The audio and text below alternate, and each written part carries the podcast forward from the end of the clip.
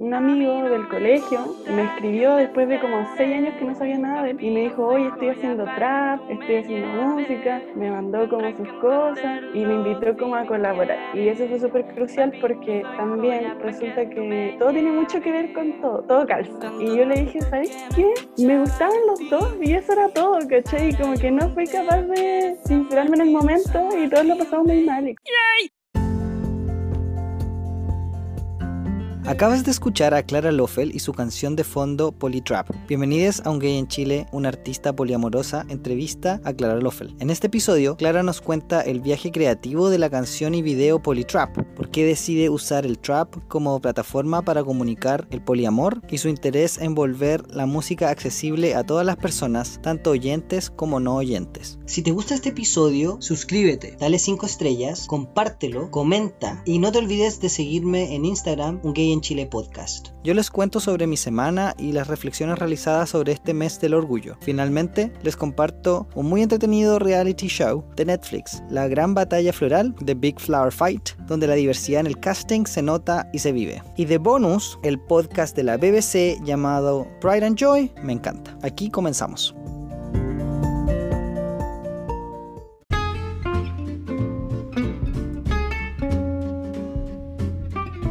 Advertencia. Las opiniones expresadas en este episodio son de exclusiva responsabilidad de quienes las emiten. El lenguaje como siempre es coloquial, algo vulgar y muy muy chileno.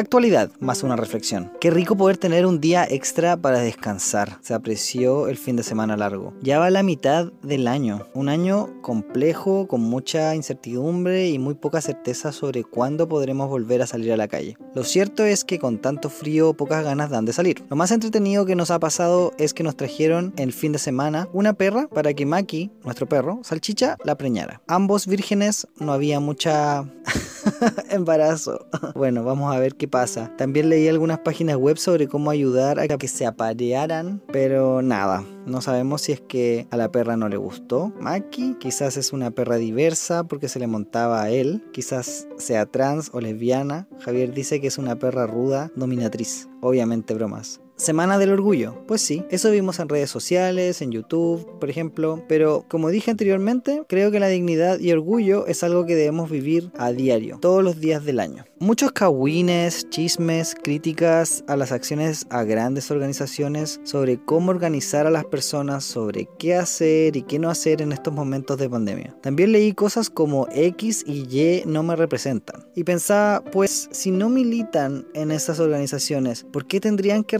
representarles? Reflexioné un poco sobre la labor de activismo que hacen estas organizaciones que reciben tantas críticas y pienso que jamás podrán representar a toda la diversidad. Muchas de las críticas son muy válidas y fundadas, pero me pregunto, ¿por qué entonces otras organizaciones o grupos no logran la pantalla o la cobertura? ¿Será solo por un tema de mercadeo y publicidad? ¿Será que el precio de la exposición masiva y transversal sea vender tu alma al diablo? Clara en su entrevista nos dice algo muy cierto. La música de nicho donde se cita feminismo, por ejemplo, no es la popular y no engancha a las masas. O quizás sea que como los medios masivos de comunicación no se enganchan, entonces esto no engancha a esa población más alejada, no tan nicho. Es complejo porque sabemos como activistas que nuestra misión es lograr cambios culturales permanentes para poder disfrutar los derechos humanos que exigimos. Cuando escucho este, comillas, no me representa, es que, comillas, estas organizaciones solo se representan a ellas mismas. Todo el rato sí, de acuerdo, pero es inútil que nos quedemos solo en la crítica. No quiero sonar pesimista, conformista ni desesperanzador, pero ¿por qué ellas nos escucharían si no militamos en sus organizaciones? ¿No es lo que tanto reclamamos a otros representantes como del gobierno y parlamento? Más ciudadanía, pues, más política y más activismo. Es necesario. Es muy cierto que estas organizaciones se mandan cagadas y bien seguido. pero así como está la cagada en el país y todos criticamos, ¿estamos viendo cómo estamos aportando para cambiar esto? ¿Nos hemos organizado? ¿Tenemos propuestas alternativas? ¿Cómo llegamos a más personas? ¿Cómo logramos más fondos y recursos? Me gustaría escuchar, como escuché por ahí, más voces diciendo, comillas, me aburrí y voy a hacer mi propia fundación, mi propia colectiva, mi propia ONG. ¿Cuántos de ustedes se meterían a la política? Yo a veces lo pienso y no creo podérmela, pero de que son necesarias alternativas lo son. Veamos qué están haciendo otras grupas y difundamos eso. A veces con solo criticar a les grandes les damos más que hablar, más publicidad gratis, más de lo mismo. En otro tema, les cuento, hicimos el Instagram en vivo, invitamos a Clara a que promocionara su entrevista, nos dejó ahí algunas reflexiones que ustedes van a escuchar más adelante y también contarles que me bloquearon por monotemático. Quizás la gente se imagina otra cosa de mí, no sé, voy a seguir siendo majadero con las cosas que me importan y siento que necesitan ser escuchadas. Si para jotear soy súper monótono y fome, es cierto. Pero es lo que me gusta. Así que ahora, ya que el sueño de la polirrelación se va desinflando, me mantengo más monótono y firme que nunca. Ya no tengo que pretender ni perder tiempo en eso. Quedan polientrevistas para rato. Afírmense nomás. Por último, pedirles un favor. Quiero contactar a personas asexuales, grisexuales, demisexuales y o arománticas. No conozco a nadie en mi círculo que quiera darnos una entrevista. Así que me tomo este espacio para poder contactarles. Quizás a través de ustedes pueda conseguirles. Y volverles a preguntar, ¿qué otros temas les gustaría escuchar en las próximas entrevistas para no ser tan monótono? Gracias por no bloquear y por seguir escuchando. Ah, y les cuento algo más. Terminé de llenar con escritos este cuaderno, el cuaderno del podcast. Para mí es un gran honor, una satisfacción gratificante sentir que has terminado algo llegando a su fin. Orgullo, esto me hace sentir muy orgulloso.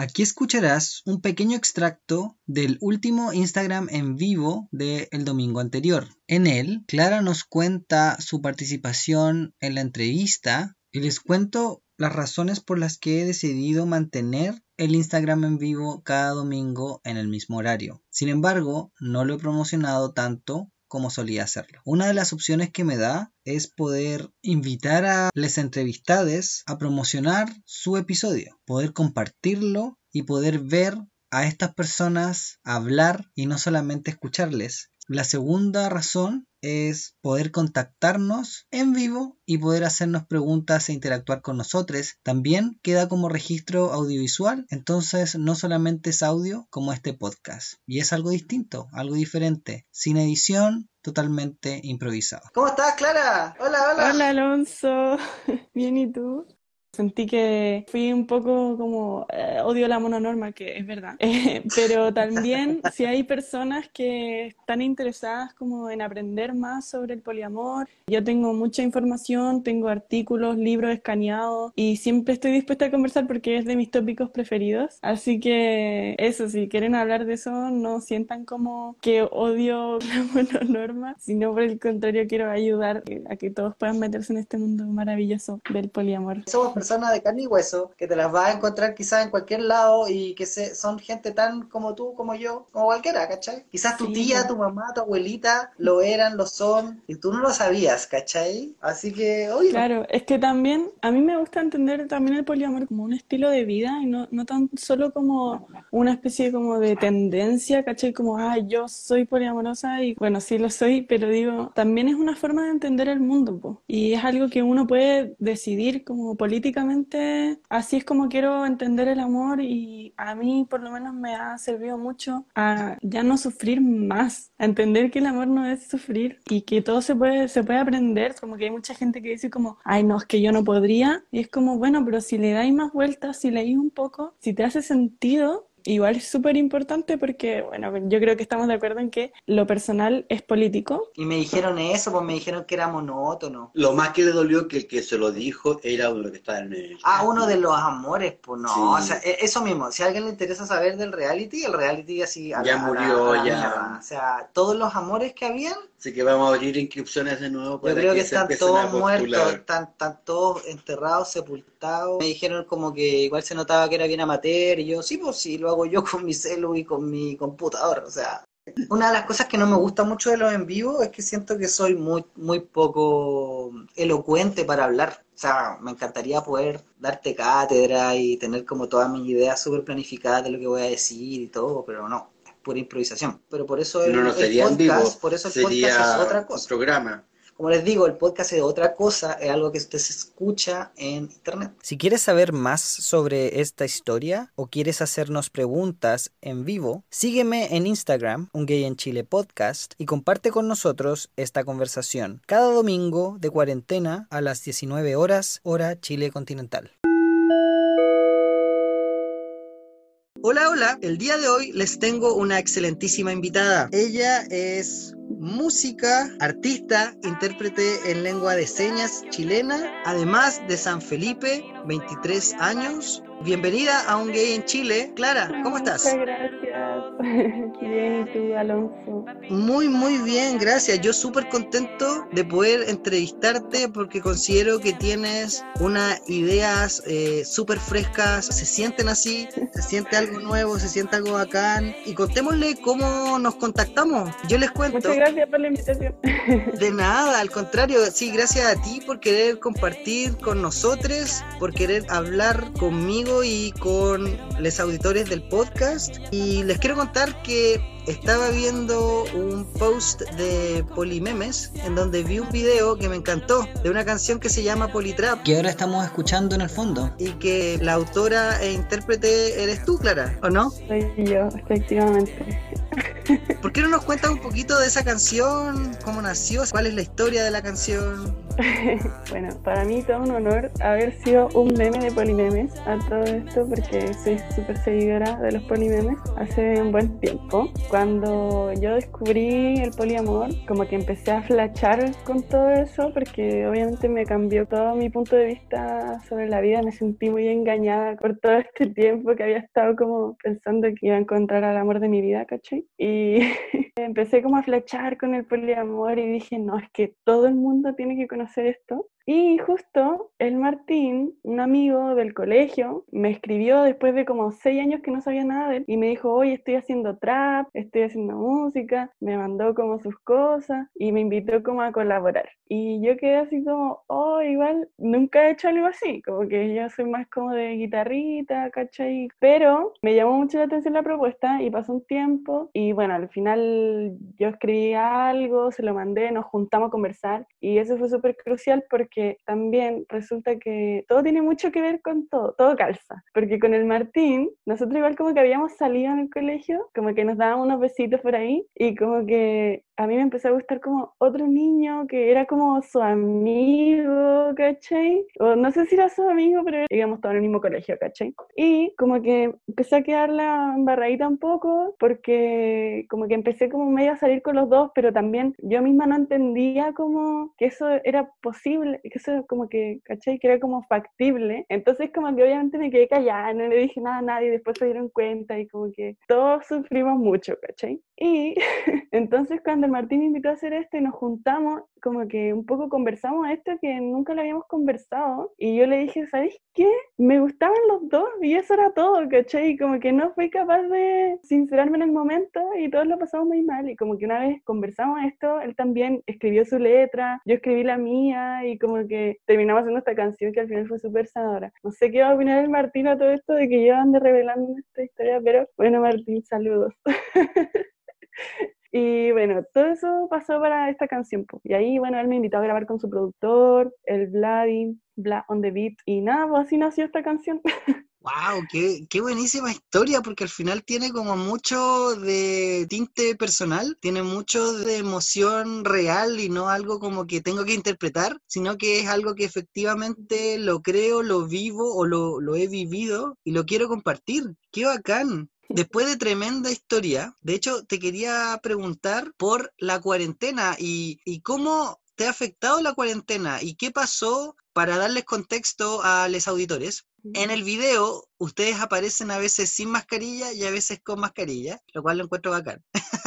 lo encuentro muy ahora, ¿cachai? Así como muy Chile 2020. Cuéntanos, ¿cómo es el proceso de la, la creación de Polytrap? ¿Esto empezó hace muchos meses? ¿Empezó hace poco? ¿Cómo fue ese proceso? Creo como a mitad del año pasado que empezó, septiembre, por ahí. Creo que inventamos la canción y, y todo. Yo le mandé una parte primero al Martín, ¿cachai? Después él me mandó a mí una parte, después nos juntamos y como que guitarreando la cantamos entera y la dejamos así grabada en un audio de WhatsApp, ¿cachai? Y como que desde ahí que existe la canción. Y después empezamos a hablar del video, yo le hablé de la lengua de señas y qué sé yo. Empezamos a planificar el video con una amiga, la Fran, que también nos motivó mucho y que ella también estuvo dirigiendo el video. Y la cosa es que nosotros grabamos el video en febrero porque yo me iba a ir de viaje. Y yo dije, bueno, si me voy de viaje, no vamos a hacer nunca esta cuestión, ¿cachai? Como si no lo grabamos antes de que me vaya. Y quedaba así como una semana para que me fuera y lo preprodujimos así, pero muy veloz. Mucha gente se sumó por la buena onda y grabamos esto en febrero. Las mascarillas fueron como una premonición total porque no, el coronavirus no existía todavía, ¿cachai? Como que fue un, un elemento como de arte. ¡Wow! ¡Qué bacán! La directora de arte llegó y dijo, mira, tengo esta mascarilla, bla, bla, bla, y listo. Y como que después pasó todo esto, yo me fui de viaje, me quedé atrapada por allá cuando empezó la cuarentena. Y ahí un amigo lo empezó a editar, ¿cachai? Y como que me iba mandando cosas y, y nada, pues hasta que ahora estuvo listo nomás, pues, y todo el mundo ha quedado muy impactado con lo de las mascarillas. Es muy chistoso en verdad. Y hasta mi abuelo como que lo vio y no entendía nada, me decía, pero ¿cómo? ¿Cuándo hicieron esto? Eso mismo decía yo, yo, ¿cómo se consiguieron los permisos? claro. Oye, qué buenísimo. Clara, y ahora, ¿en qué estáis? ¿Cuáles son tus proyectos? ¿Se vienen más canciones poliamorosas? ¿Se viene más discurso antirromántico, antimonogámico? ¿Cachai? No sé, romper los Eh, esquemas. a ver, ah, oye, me habéis preguntado sobre la cuarentena y yo hablé de otra cosa. Pero bueno, ahora estoy aquí en San Felipe, donde mis papás, en Putaendo, en verdad, pasando la cuarentena, piola, igual fluctuante, como las emociones. Como que igual es un poco desesperante el encierro, pero estoy tranqui y también muy creativa. Estoy también aprovechando el tiempo para pensar nuevos videos. Hace ocho meses ya que vengo como haciendo música con lengua de señas. Estoy como un poco traduciendo mis canciones más antiguas a lengua de señas porque quiero que toda, la, toda mi música ahora sea con video, ¿cachai? Y sobre los nuevos proyectos, sí, totalmente se vienen más cosas poliamorosas antimononorma porque ella es parte de, de mi visión del mundo y aunque no entiendo muy bien de dónde como que vienen las canciones ni cómo funciona todo ese proceso de componer, porque lo encuentro súper mágico y como un trance así. Igual estoy súper segura de que como que ya no hay vuelta atrás con eso, es como que ya me puse los lentes del poliamor, me puse los lentes de la lengua de señas, la accesibilidad, así que no creo que haya vuelta atrás con eso y de hecho tengo, estoy haciendo ahora, estoy trabajando ahora en una canción que es como una reversión de una canción antigua que la hice cuando estaba sumergida en la mononorma aún y como que le cambié un poco la letra y ahora es como, es como la versión poli así de la canción y también es mucho más bailable. Está buenísimo, Así está que, buenísimo. Sí. Qué bacán. Una de las cosas que estás haciendo es volver a, a quizá a revisar las canciones que ya has publicado y darle como una vuelta. Yo creo que eso igual es, es como un proceso súper rico porque al final te va mostrando cómo vas creciendo y cómo vas evolucionando. O sea, al final Mm, yo creo que a todos nos ha pasado de que miramos para atrás y decimos como, oye, cuando pendejo, pendeja, pendeje, pensaba esto y en realidad era como, no, todavía sigo tomando decisiones, ¿cachai? Así como sin ninguna, no sé, sin, sin ninguna investigación muy grande, ¿cachai? Y uno se manda a cagar, pues así que está Sí, bien, pues po. totalmente, pero son procesos también, pues tampoco uno se puede como obligar a, a nada, como que yo también publiqué varias canciones que tenía como súper antiguas hace como un mes, las subí a Spotify y estaba como un poco en la duda de si publicarlas o no, porque claro, como que igual difunden como ciertos discursos con los que ya no estoy de acuerdo, pues, ¿cachai? Pero por otro lado fue como, pucha, esas canciones me salieron de adentro, ¿cachai? De algún lugar y me ayudaron mucho también a entender en cada momento cómo me estaba sintiendo, pues, ¿cachai? Entonces las publiqué y, escribí ahí un poco como esto es para cerrar un ciclo y de aquí en adelante voy a empezar a hacer cosas que me hacen mucho más sentido ahora nomás. Lo encuentro genial. De verdad, de verdad, de verdad que sí. Oye, y cuéntame, ¿qué fue en sí lo que te hizo lanzar esta canción y decir como, no, este es el momento, ahora tengo que hablar de poliamor, pero en las canciones? ¿Pasó algo en específico? ¿Fue una suma de eventos? ¿Cuál fue la, la historia? A ver, es que yo creo que yo siempre he hablado del amor en mis canciones. Siempre salen un poco de ahí. Pero claro, como que mi concepción del amor ha cambiado muchísimo en este tiempo. Entonces Como- cuéntanos qué fue lo que te hizo cambiar esas concepciones que tienes sobre amor. Qué difícil. No, pero en realidad fue muchas experiencias. Después de un par de pololeos, no creo, como que no es que lo haya pasado súper mal pololeando, sino como después de dos términos de pololeos como súper trágico y que sí, en verdad sufrí mucho como por la pérdida de eso. Me cuestioné todo, así dije, estaba cansada, ¿cachai? Como que dije, no puede ser que esto sea el amor, tiene que ser algo más que esto, porque, porque con estas decepciones tan grandes y como tanto sufrimiento y al final la expectativa que yo tenía de que, de que fuera para siempre, ¿cachai? Y como de, de que todo, el amor todo lo puede, me, me di cuenta que era un engaño, o más bien en ese momento me di cuenta de que ya no quería vivirlo más así, ¿cachai? Entonces ahí mi hermano me mostró un video, como un video de Playground, que salía como Brigitte Vasallo hablando así como del amor Disney y como que yo quedé así como...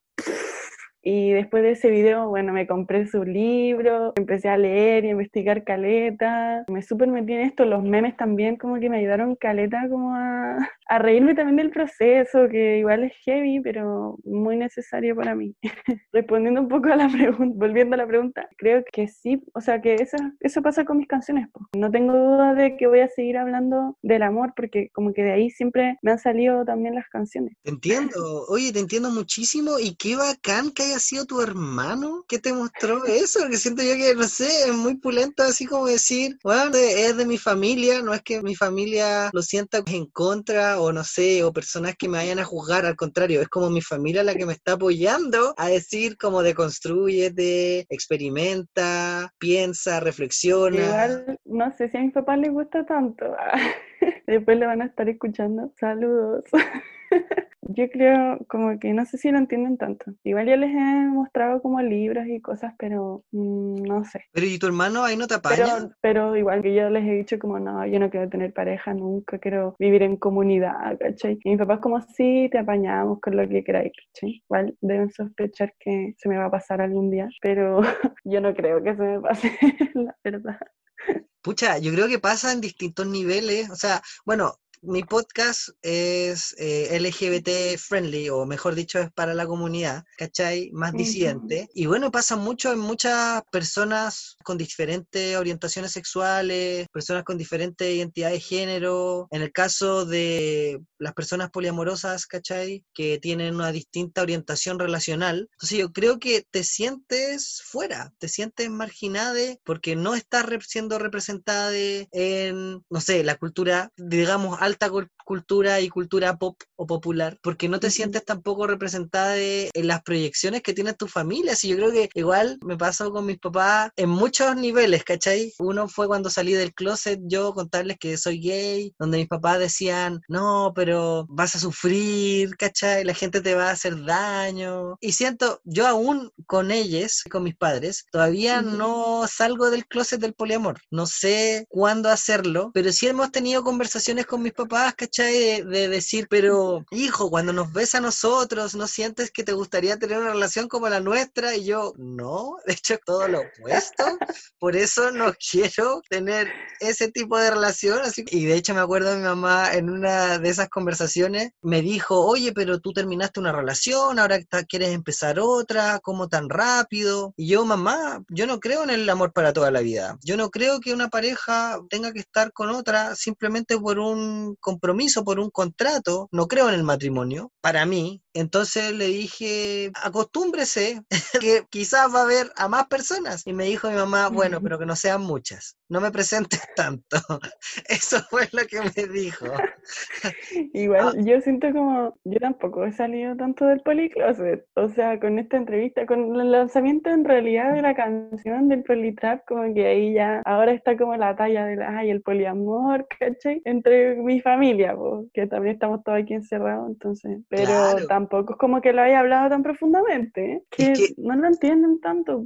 Y, y, no es solamente eso, es que, bueno, igual depende del tipo de relación que tengáis con tu familia, pero en el caso, por ejemplo, de mi familia, mi familia es de no hablar nada realmente personal, no hablar nada realmente íntimo. Entonces todas las conversaciones son como, oh hijo, ¿cómo te ha ido en tu trabajo? ¿Tienes trabajo? Deberías trabajar más, deberías buscar algo estable. Sí, ok. Y es como ese tipo de conversaciones que tú conversarías quizás con la tía abuela o con una persona lejana, pero en mi familia eso es lo común. Entonces siento yo que ya empezar a hablar de intimidades como muy de pareja ya es extraño en mi familia. Y ya empezar a decirle así como, mire mamá, ayer hicimos, no sé, un trío, este otro día un cuarteto y aquí abrimos la relación y aquí ahora estamos explorando, ¿cachai? Mira, aquí esta relación poliamorosa, no, como que eso, decir así, esto fracasó, no, así olvídalo. O sea, como que esos detalles ya es demasiado. Pero yo creo que quizás va a llegar eventualmente un momento en donde yo llegue a la casa de mis papás o mis papás me pregunten como, oye, ¿con qué estáis viviendo? No, con bla y bla, o no sé, o bla y bla y bla, o no tengo idea. En una de esas sale el tema y se espanten o no, pero siento yo que el primer paso es decirlo como ya, bueno, ya soy, esto es lo que quiero, de esta forma me quiero relacionar, bacán, no tengo por qué pedirle permiso a nadie, si al final es mi vida, es mi relación, es mi cuerpo, eso, ¿cachai? Como que yo decido y tirar para adelante nomás, pues, sí, pues. Sí, caché que el Politrap yo como que no se lo había mandado a mis abuelos, caché, porque dije como, ellos siempre escuchan todas mis cosas, ven mis videos en YouTube y todo, pero yo dije, esto es poco mucho, caché. Y resulta que mi primo le mandó a su abuela, que es como la hermana de mi abuelo, caché, y mis abuelos terminaron viendo el video. y fue muy chistoso porque sus comentarios eran como, uy, me encantó el video del reggaetón que hiciste. Así como, ya, oye, es que es súper bien hecho, te veías súper linda, tiene buen ritmo, ¿cachai? Y así como, bueno, y, la letra? evadieron, evadieron toda la letra, ¿cachai? O como que realmente no la entendieron, o como que ahora son poli, no sé. No creo, yo creo que hay cosas que, hay cambios generacionales que se notan harto, pero hablando, por ejemplo, con un activista gay y de VIH eh, que lleva más de 25 años de activismo, oye, en los 60, él decía, la pasábamos la raja, no teníamos internet ni nada, pero nosotros teníamos tremendas fiestas, éramos súper aceptadas, ¿cachai? No había rollo, bueno, todo obviamente era con otros códigos, ¿cachai? Pero no sé, si tú pensáis el movimiento hippie, amor libre, bueno, ese hubiese sido así como el momento de vivir, bueno, así como la, la ¿cuánto se llama? La incorporación de la pastilla anticonceptiva, bueno, y, como que hubiese sido, hubiese sido bacanísimo. pero, pero estamos como en esta segunda ola, siento yo. Entonces en volá, uno no sabe, en volá tu abuelo sí cachan todo el mote y se la saben por libros, pero... Pero siento yo que como que la ansiedad, sobre todo para esto, siento que no, no ayuda mucho. Y lo mejor es, ir viendo las reacciones, porque a veces uno, uno piensa que gente se lo va a tomar mal. Y qué bacán que tus abuelos se lo tomaron súper, ¿cachai? Porque al final también es cierto, o sea, muchas veces nosotros escuchamos canciones y que la letra es nada, o sea, la letra no dice, no aporta nada, pero pucha que es pegajosa la canción, ¿cachai? y, quizás quizás lo vieron así, po. pero para otras personas la canción le va, a tener un significado mucho más profundo, ¿cachai? Oye, mira, y hablando de lo mismo que estábamos recién comentando sobre un poco de la historia, un poco de cultura, ¿qué piensas sobre la industria de la música en general o de la cultura pop o de masas. Tú me comentaste anteriormente que estabas estudiando también cine. ¿Qué piensas tú sobre el discurso del amor romántico siendo explotado constantemente para traer más gente a, consumir esto. O sea, no sé, la música explota el amor romántico porque genera casi una adicción. La industria, no sé, del cine también. Eh, ¿Qué piensas tú al respecto? Me carga, pues, me carga. Hay como caleta de memes igual, o sea, polimemes al respecto cuando estáis viendo como una película. Y si, esto no fuera tan mononormado, no habría ningún conflicto, ¿cachai? Como que el conflicto es, ridículo. Y claro que uno, uno pierde interés en muchos productos culturales cuando se pone los lentes del poliamor. Mucho en las películas, también me ha pasado como en series que estoy viendo, ¿cachai? Y como que un capítulo entero es como sin ningún sentido porque lo encuentro demasiado mononormado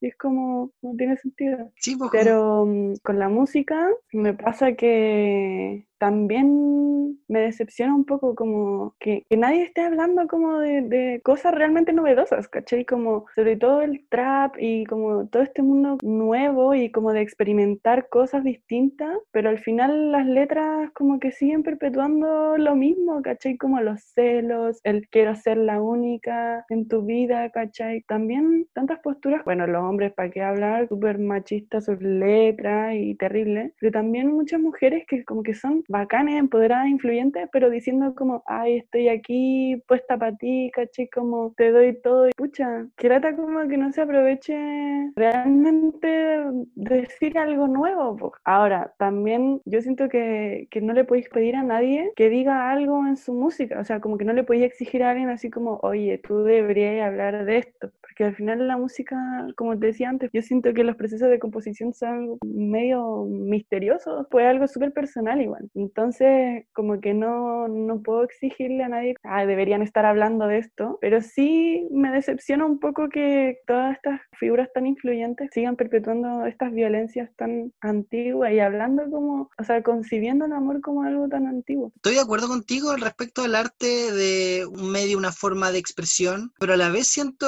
que como consumidores de estas formas de expresión quizás podríamos apoyar ese arte que es más disidente ese ante que es más experimental o que está tomando voces de discursos que sean alternativos. O sea, no considero que el poliamor o las relaciones no monogámicas les va a servir a todo el mundo. De hecho, hay muchas historias, y, esas son las que son más famosas y que todas las personas quieren imitar, de relaciones monogámicas que funcionan. O sea, va a haber un porcentaje de personas que también eso le acomode y genial. Pero ¿por qué solamente tener esa opción y esa visión y no tener la otra? ¿Qué piensas tú al respecto sobre la educación? Mira, yo soy profe, debería existir, por ejemplo, educación sexual integral, afectiva, no cis heteronormada. Y considero que, por ejemplo, el hablar de otras formas de relacionarse sería algo genial. Hablar de historia, por ejemplo, y hablar de la historia del amor romántico o la historia del matrimonio, de cómo nacen estas concepciones, ¿cachai? Cómo nacen estos, estos constructos culturales, ¿cachai? También es importante y entender que esta cuestión es, es algo histórico y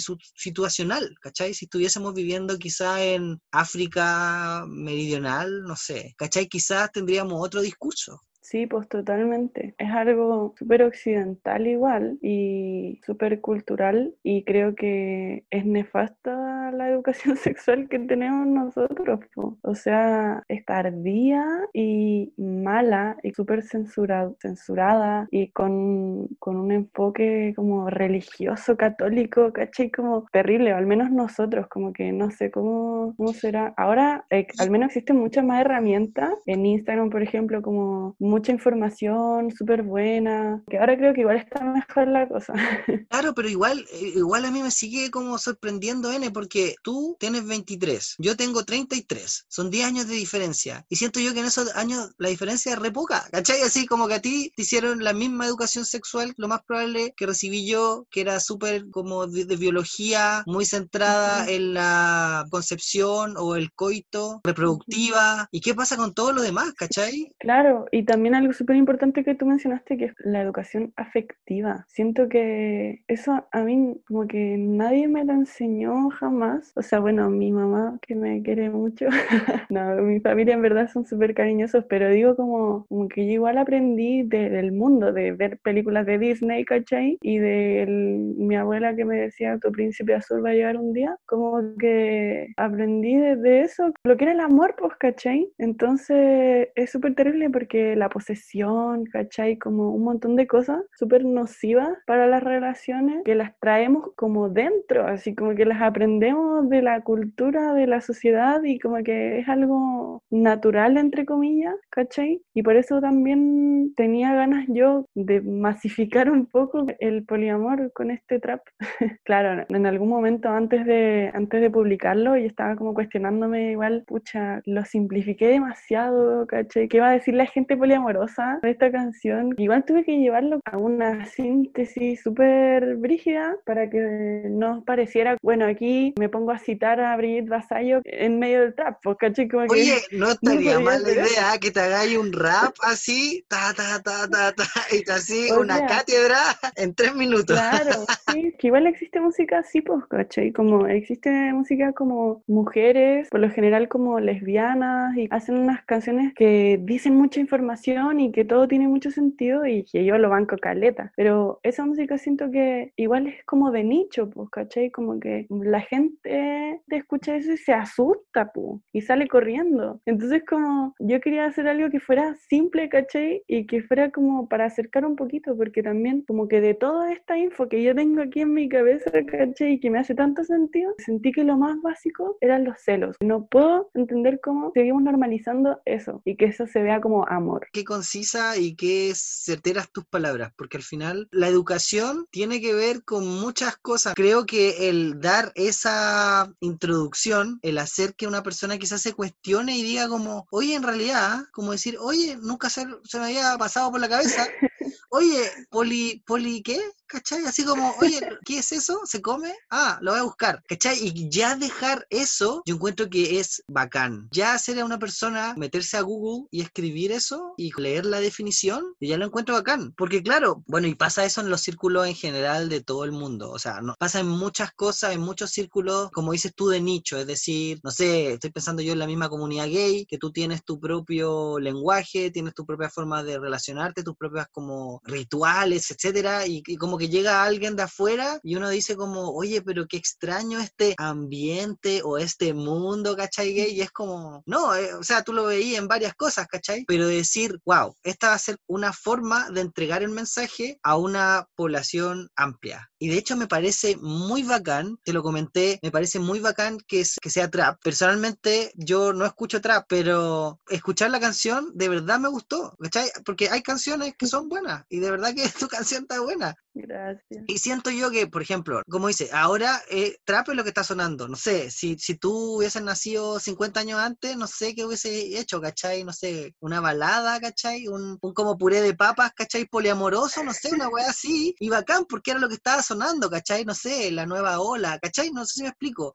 como bacán que esté ocupando como las herramientas y lo que, lo que está ahora en boga y también lo que te nace, ¿cachai? A ti, porque obviamente si a ti te gusta el trap, por ejemplo, no sé, Martín hace trap, bacán poder hacer algo entre los dos, ¿cachai? Y aparte, siento yo que tu estilo de música, cuando cantas, ¿cachai? Es mucho más guitarra, mucho más melódico, como más, como unplug, acústico, ¿sí? ¿No? Sí. No sé, como sin sintetizador, ¿cachai? Sin autotune. Claro, a eso voy. También lo encuentro genial, ¿cachai? Siento que tienes como tantas posibilidades y si algo es bueno, de verdad yo creo que la gente lo, lo va a tomar y lo va a tomar bien. Siempre van a haber haters, siempre va a haber gente que te va a decir que no, porque no nomás, Sí. ¿cachai? Pero uno no es moneda de oro, pues, ¿cachai? Así que... Sí, po, está bien igual.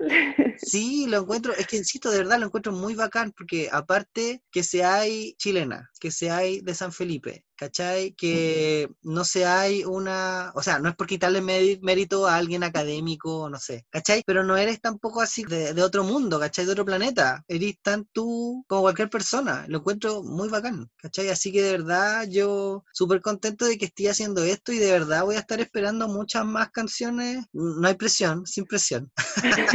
Voy a estar esperando muchas más cosas, ¿cachai? Y mantener el, el mensaje y el espíritu, que es lo rico. Es que también a mí me gusta el trap, o sea, lo vacilo, ¿cachai?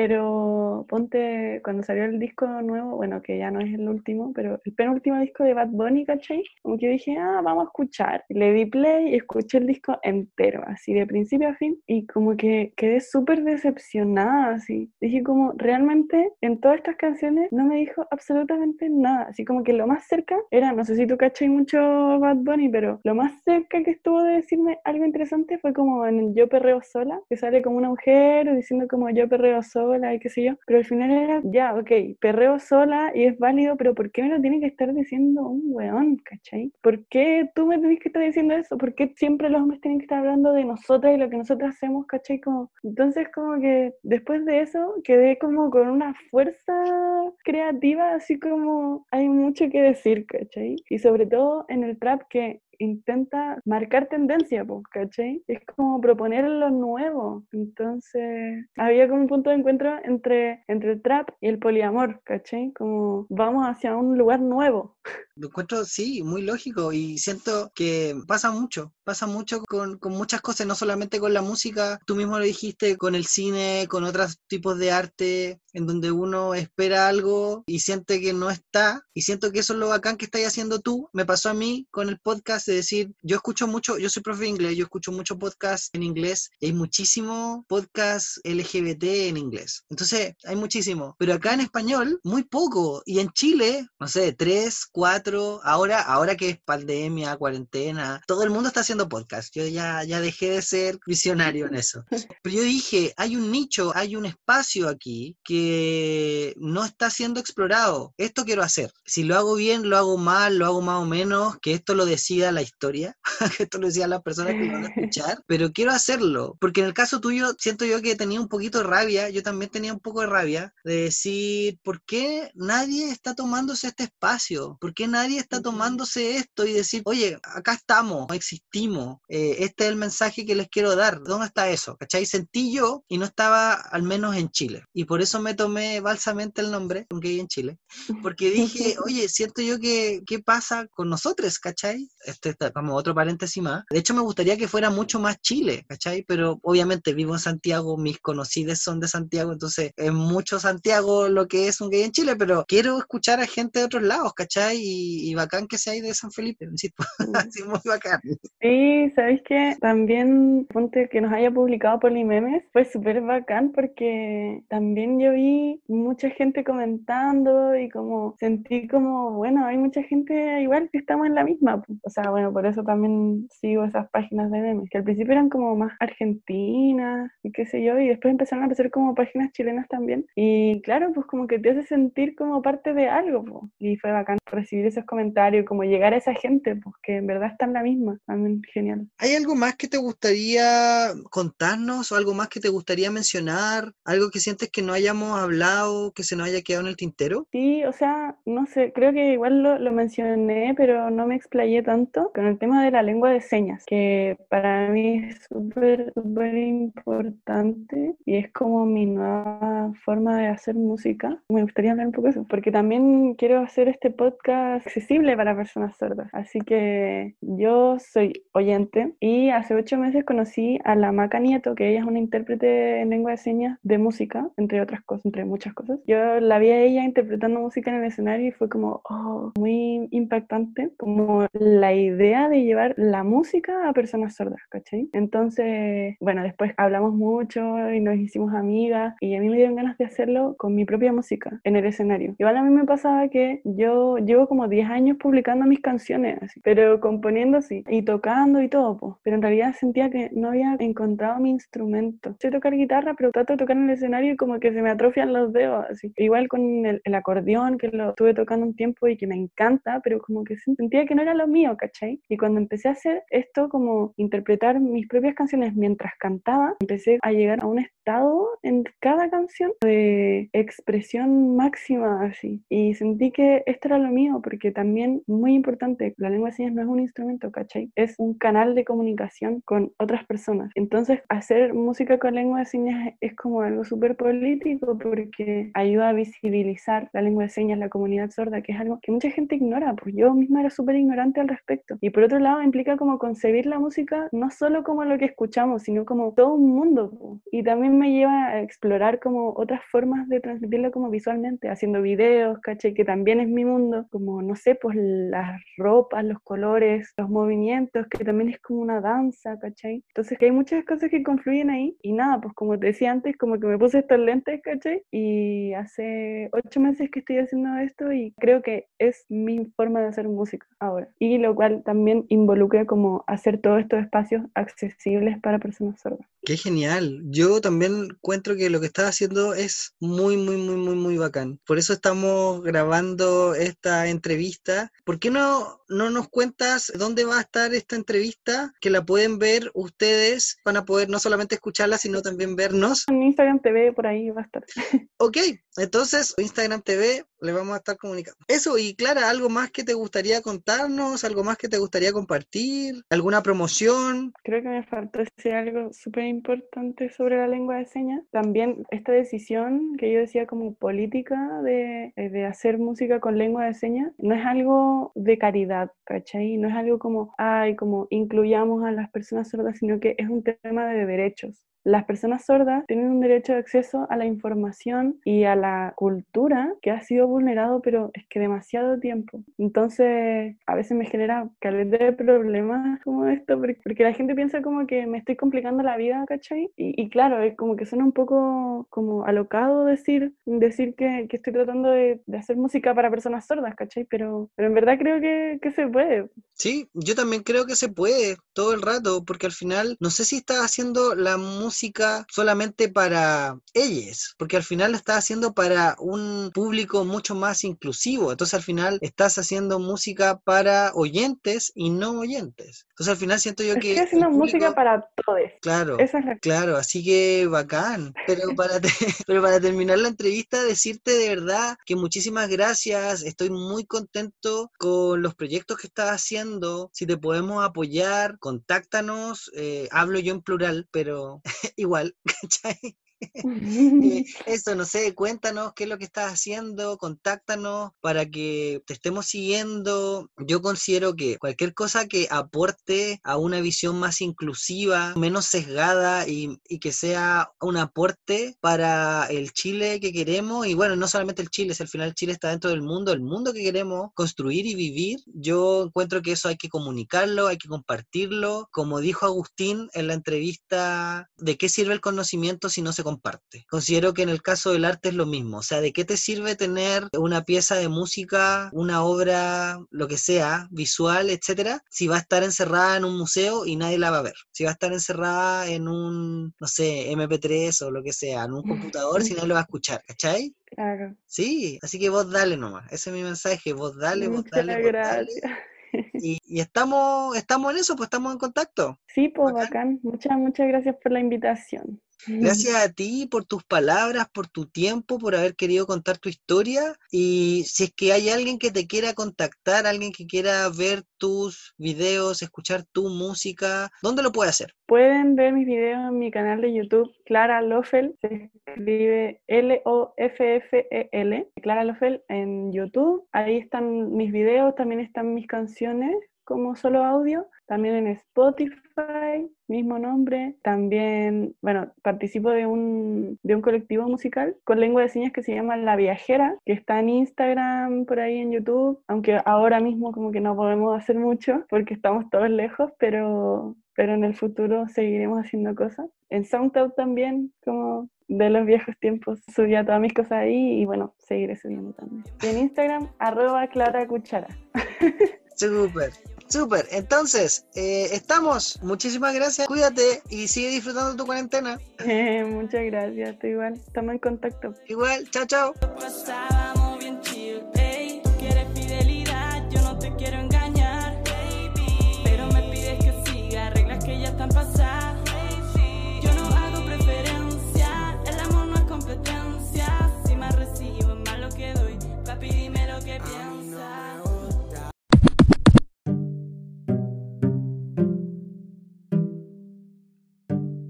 Reflexiones. La importancia de la visibilidad, parte 2. Escuché este fin de semana un episodio de Chosen Family donde los anfitriones reflexionan sobre su rol como personas blancas o con privilegios por tener la piel clara en un momento donde el movimiento Black Lives Matter está en llamas. Pensaba en lo ajeno y a la vez distante que es la realidad chilena. Ellos son canadienses y uno cuestiona el conocer más historia LGBT gringa que canadiense. Me pasa lo mismo. ¿Cuántos de nosotros conocemos los orígenes del movimiento en Chile? Y si acá la discriminación nos pega a no todos por igual, debemos reconocer los privilegios que algunos tenemos y ayudar a ser agentes de cambio. Pensaba en lo mal que las naciones indígenas lo pasan en este país, lo tremendamente invisibilizado por generaciones. ¿Qué pasa con las personas LGBT y mapuche? ¿Qué pasa con las artes? ¿Tenemos plataformas para mostrar y difundir otros discursos? Pensaba en muchos otros lugares, situaciones. Pensaba en muchos otros referentes que no existen, que no están. ¿Qué pasa con el humor? ¿Qué pasa con la literatura infantil? ¿Estamos presentes en esas áreas, por ejemplo? ¿Qué pasa con la cultura pop en general? Clara nos habla sobre las personas no oyentes y su constante invisibilización también.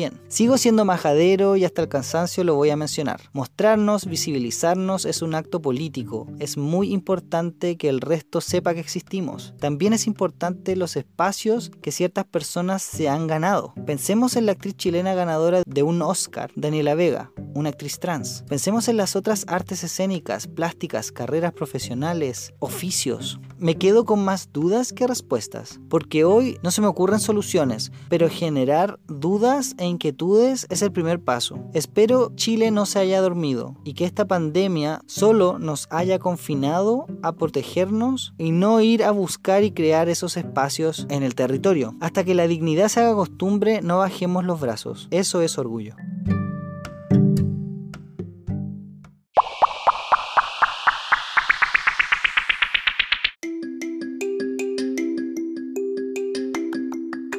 Tips y sugerencias, The Big Flower Fight, la gran batalla floral. Ustedes saben que casi no veo tele ni consumo muchas cosas. Tiempo cada vez tengo menos y este fin de semana largo nos dio la oportunidad de ver un programa bellísimo en Netflix. Un reality show de competencias. Sí, de los que nos gustan. Situado en Inglaterra, lo más divertido que verás son les concursantes. Varias parejas y entre les favorites, ambas parejas son hombres gay. También hay una concursante trans y otras diverses desafíos, obras gigantes de flores y hierbas. Para mí, algo tremendamente necesario, ver esos inmensos prados, hierbas, flores y todo a campo abierto, unas ganas de querer escapar del frío y del encierro. Totalmente recomendable para verla desde el principio a fin. Entonces, la gran batalla floral en Netflix. Y de bonus, si usted habla inglés, les super recomiendo el podcast de la BBC llamado Pride and Joy, donde un hombre trans y padre cuenta las historias de cómo otras personas queer logran ser progenitores y formar familias diversas. Pride and Joy de la BBC y The Big Flower Fight, la gran batalla floral en Netflix, para que disfruten estos programas.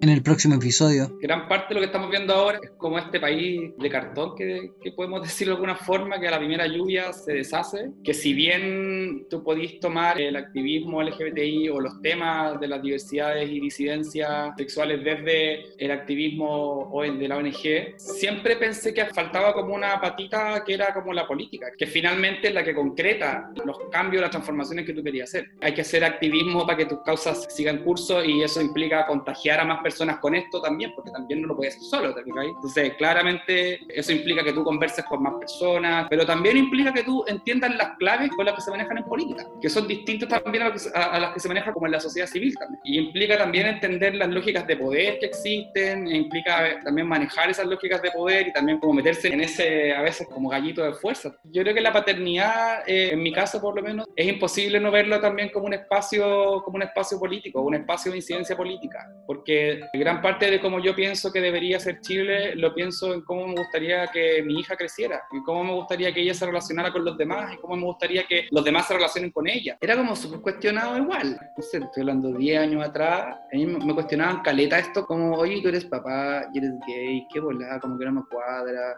Porque pasa mucho que cuando la gente no puede explicar las cosas o se asusta o actúa de manera extraña. Tú miráis la Cámara de Diputados y no tenéis ningún representante LGBTI, súper comprometidos con la causa, pero en realidad no tenéis ningún referente tuyo. Y tampoco tenéis incentivos, muchos incentivos para participar en política. Si no tenéis plata, por ejemplo, si no tenéis una red de contactos amplia. Se nota mucho cuando tú llegas a un espacio político y no tenéis contactos previos. No tenéis contactos de la universidad, no tenéis contactos del mundillo de la política, y más aún cuando en el fondo no, eres parte como de ciertas élites, ¿cachai? Más que como en lo solamente LGBTI, en que también se dejen de considerar a las personas de las diversidades y disidencias como solamente los testimoniales, los para tener el cupo LGBTI, el cupo cola, para que te haga la lista más bonita, ¿cachai? Sino que también para que se considere que son, tienen una representación.